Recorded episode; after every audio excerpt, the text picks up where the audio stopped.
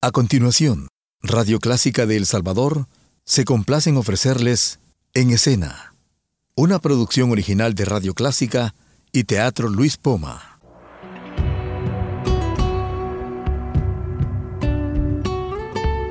Siempre con usted, Radio Clásica 103.3.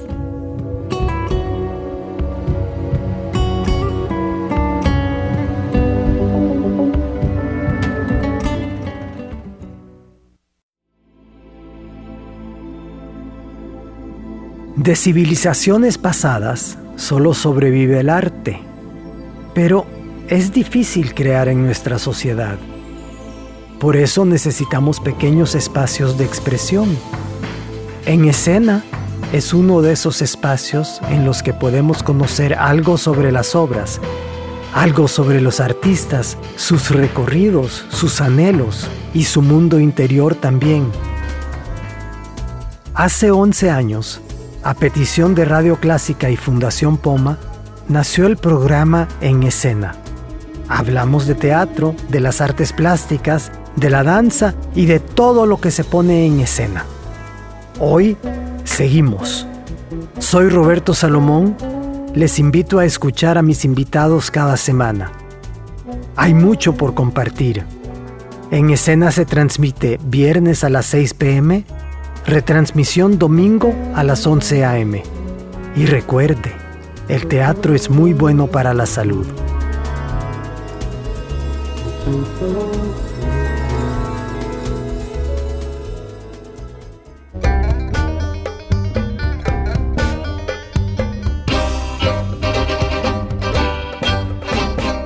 Hola, bienvenidos. Soy Roberto Salomón, está usted en Radio Clásica. Esto es En Escena y hoy no tengo a nadie en cabina porque yo quiero hablarles de una cosa que es muy especial y es lo cómico, la comedia. Muchas veces hablamos del drama, de la comedia, de lo trágico, pero yo quisiera hablarles hoy solo de lo cómico porque es lo que más le gusta a la gente aquí y pues tenemos que poder entender un poco cómo funciona. No hay nada en la filosofía que no pueda expresarse en lenguaje corriente. Esto fue dicho por Henri Bergson.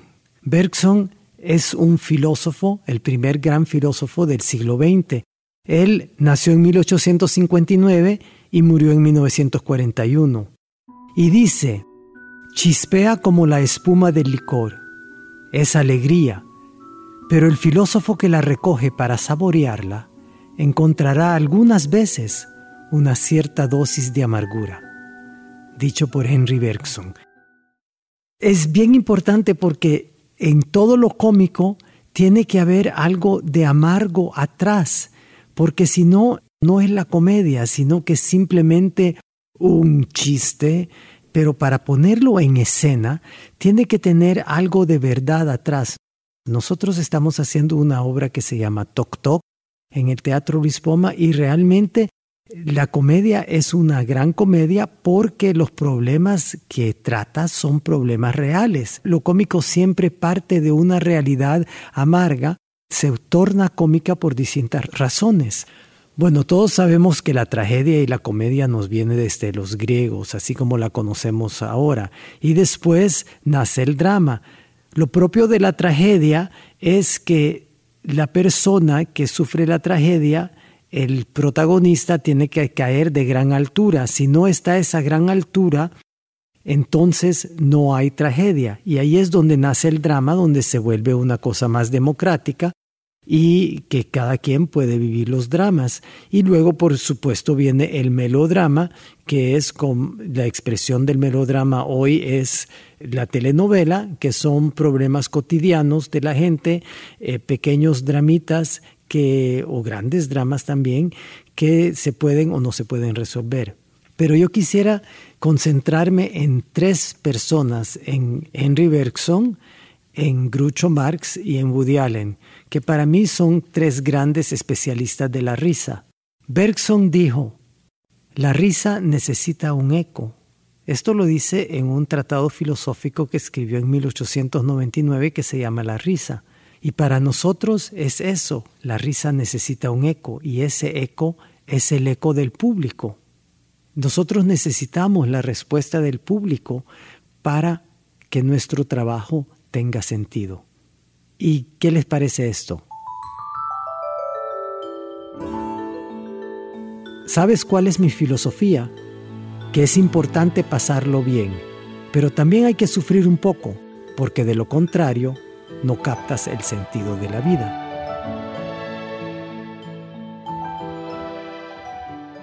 La originalísima obra de Bergson está a menudo situada entre el análisis psicológico, la sociología, la filosofía y las ciencias naturales, pero sirvió mucho para abrir al nuevo siglo, es decir, el siglo XX, muchas de las vías en adelante tan transitadas. Una ocasión idónea para probar la superioridad de esta nueva filosofía fue aplicarla al popular problema de la comicidad, que es un misterio impertinente, un desafío a la mente. Y aquí quiero darles algunos ejemplos de esto, porque precisamente está ahí siempre la contradicción. Jamás olvido una cara, pero en su caso estaré encantado de hacer una excepción. Encuentro la televisión muy educativa. Cada vez que alguien la enciende, me voy a otra habitación y leo un libro. ¿Por qué debería preocuparme por la posteridad? ¿Qué ha hecho la posteridad en preocuparse por mí? Todo esto es de Grucho Marx. No es así nomás, nos hace pensar. La buena comedia nos hace reflexionar. Fíjense que en 1927 Henry Bergson gana el Premio Nobel de Literatura el texto de la risa fue aclamado y se instituyó como gran matriz cultural del primer tercio del siglo pasado. O sea, se volvió una referencia. La risa de Bergson se volvió una referencia para todo lo que fue comicidad. Porque lo cómico es inconsciente y la risa es un gesto social que castiga lo rígido de la sociedad. Me dan ganas de repetir esa frase. Lo cómico es inconsciente y la risa es un gesto social que castiga lo rígido en la sociedad. En Lo cómico de las situaciones y lo cómico de las frases, que es otro libro de Bergson, Bergson desarrolla que lo cómico es ese aspecto de la persona que la hace asemejarse a una cosa, una imperfección individual o colectiva que exige la inmediata corrección. Y la risa es un gesto social, que subraya y reprime una determinada distracción especial de los hombres y de los acontecimientos, y tiene una especial tarea en remediar la vanidad. Y ahí suelta la palabra. La vanidad, la comedia, lo cómico remedia la vanidad. Aquí viene otra citación. Por eso se podría decir que el remedio específico de la vanidad es la risa y que el defecto esencialmente risible es la vanidad. La única curación contra la vanidad es la risa. Y aquí Grucho Marx dice, bebo para que las demás personas me parezcan interesantes. La risa es caracterizada por su carácter humano, la insensibilidad que la acompaña, el hecho que se dirige directamente a la inteligencia del espectador, su carácter social y el hecho de ser causada por una rigidez de cosa mecánica donde uno esperaba hallar agilidad y flexibilidad. Pero ¿qué es lo cómico en filosofía? Pues lo cómico desdramatiza lo absurdo, le da la vuelta incluso a lo amargo y es un instrumento, al fin y al cabo, de verdadera supervivencia. La comedia es un juego, pero un juego que imita la vida. Según Bergson, el efecto cómico se produce como resultado de la disonancia entre dos tendencias que se oponen, la materia y el espíritu. Y aquí me voy a Woody Allen, que es un genio para esto para la tendencia que se oponen entre la materia y el espíritu. La gente quiere una vida ficticia y los personajes ficticios quieren una vida real. Automatismo, rigidez y hábito adquirido y conservado Son rasgos por los que una fisionomía nos causa risa. Las actitudes, gestos y movimientos del cuerpo humano causan risa. He pasado una noche estupenda, pero no ha sido esta. Ahí está el efecto cómico. Por eso, y esta es la tesis fundamental de Bergson, lo cómico es el automatismo instalándose en la vida e imitándola. Pero también es cómico todo incidente que llama nuestra atención sobre algo físico de una persona, cuando en realidad lo importante es lo moral. El ojo ve solo lo que la mente está preparada para comprender. Bergson estudia la estructura que vuelve cómica una frase. Una frase es cómica si al darle la vuelta sigue ofreciendo un sentido o si expresa indiferentemente dos sistemas de ideas enteramente independientes, o también si se la obtuvo transponiendo una idea a otro tono que no es el suyo. O sea, el cambio de tono también hace la comicidad. Por ejemplo, hay tantas cosas en la vida más importantes que el dinero, pero cuestan tanto. O el matrimonio es la principal causa de divorcio. En la comicidad del carácter, Bergson dice que solo puede comenzar la comedia ahí donde deja de conmovernos el otro, porque lo cómico se dirige a la inteligencia. Si juntamos a un personaje insociable con un espectador insensible y le añadimos el automatismo, tenemos las condiciones esenciales de lo risible. Bergson aún sigue siendo una referencia obligada.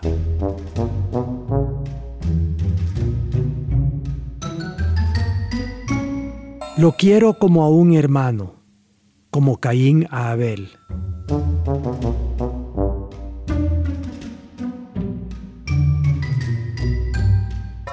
La política es el arte de buscar problemas, encontrarlos, hacer un diagnóstico falso y aplicar después los remedios equivocados.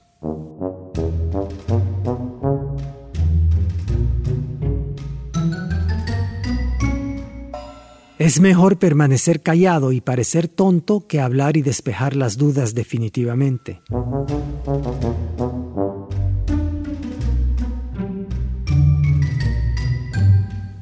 Una sátira incisiva siempre es mejor que la fuerza física. ¿A quién le va usted a creer? ¿A mí o a sus propios ojos y oídos?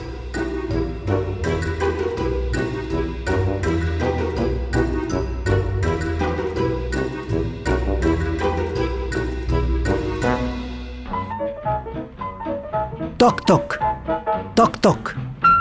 Toc Toc. Toc Toc es una comedia obsesiva y divertida del autor francés Laurent Baffy. Un espectáculo delirante que conmueve a los espectadores, que ovacionan de pie cada una de sus funciones. Se trata de seis personajes que padecen trastornos obsesivos compulsivos. Sí, TOCs estos se encuentran en la sala de espera de un psiquiatra con el fin de solucionar sus problemas. Al no acudir el famoso psiquiatra a la terapia, serán ellos los que tengan que llegar a sus propias conclusiones. Los personajes, ¿quiénes son? Un señor que no puede impedir que insultos salgan de su boca. Otro que no puede dejar de calcular números. Otro que evita pisar líneas en el suelo. También una señora que no cesa de rezar y persinarse. Otra que tiene que desinfectar todo lo que la rodea. Y una más que repite todo dos veces. La reunión inesperada de estos seis personajes con trastorno obsesivo compulsivo, TOC, es la mezcla para un cóctel de situaciones hilarantes. Soy Roberto Salomón y tengo la suerte de poder dirigir a un elenco formidable para interpretar esta obra que ya le ha dado la vuelta al mundo. Los actores, Juan Barrera, Oscar Guardado, Nara Salomón, Dinora Alfaro, Patricia Rodríguez, Fernando Rodríguez y Susana Reyes le dan vida a este espectáculo. Si no la ha visto, no se la pierda. Y si ya la vio, regrese a verla con amigos. Pero eso sí, no vaya a revelarles el final sorprendente. Toc Toc, actualmente en cartelera en Teatro Luis Poma. Les deseo una feliz risa y un nuevo acceso a la comicidad. Esto fue en escena hasta la semana entrante.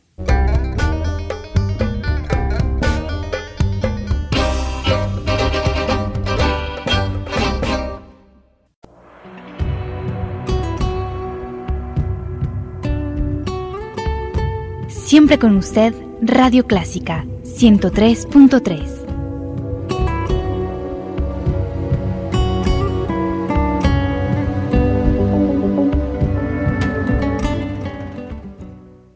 Radio Clásica del Salvador presentó el programa En Escena, una producción original de Radio Clásica y el Teatro Luis Poma.